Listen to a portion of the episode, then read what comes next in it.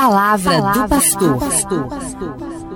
Gente boa, estamos falando sobre a realidade da igreja e nos apoiando na palavra do Santo Padre, numa carta que ele enviou ao mundo inteiro chamada Evangelii Gaudium, a alegria do Evangelho.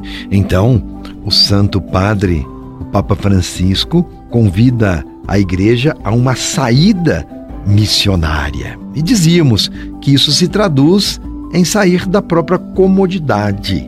A todo cristão é para romper com seu comodismo e ter a coragem de alcançar todas as periferias que precisam da luz do Evangelho. Essa é a nossa missão.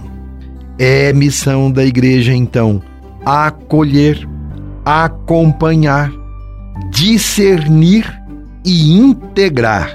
Ninguém pode ser excluído da igreja. Então, usar de todos os meios disponíveis para comunicar o Evangelho, para chegar até o coração das pessoas, para interagir, para dialogar e para integrar a todos na vida da igreja. Desta forma, estaremos sendo igreja em saída. Os cristãos, a igreja, todos nós somos convidados a ter atitudes de acolhida para com os que sofrem em especial, escutar os seus lamentos, os que choram a eles, emprestar o nosso ombro. E também festejar com aqueles que são vitoriosos, alegrar-se com a vida. Por isso, temos insistido na caridade operosa. Quantas pessoas estão passando por necessidades, estão desempregadas, morando nas calçadas, sem teto e sem pão.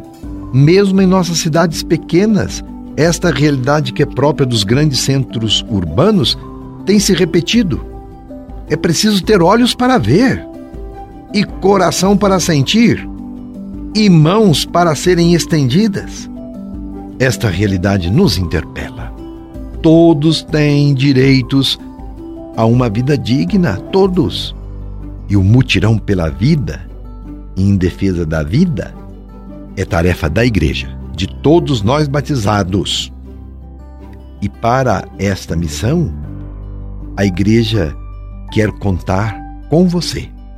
Você cristão católico, as outras denominações cristãs também, e também os não cristãos e até os ateus é um mutirão pela vida em que todos estamos convocados. Enfim, a igreja em saída é a igreja que se movimenta também pelos meios eletrônicos. É a igreja da caridade que assiste aos mais vulneráveis. É a igreja que se desacomoda em direção a Deus por meio de atitudes concretas para reconhecê-lo no irmão. É a igreja que reza, que mantém viva a esperança e que trabalha com suor e até se necessário com o próprio sangue para resgatar o que está perdido. E esta verdade da igreja não é uma filosofia humana, não. É verdade que vem de Deus. E nós lemos na primeira João, capítulo 3, versículo 17 seguintes: Filhinhos, não amemos de palavra, nem de boca, mas por obra e em verdade. Então, não é atualíssima a mensagem do Papa Francisco? Em especial para esses tempos difíceis da pandemia, não é mesmo? Continuaremos a nos enriquecer com esta carta pastoral. Agora termino e na sensibilidade com aqueles que sofrem, rezemos juntos a oração à Virgem Maria em tempos de pandemia. Santa Maria, Mãe de Deus e nossa, vós estáis sempre presente entre nós como sinal de esperança e salvação.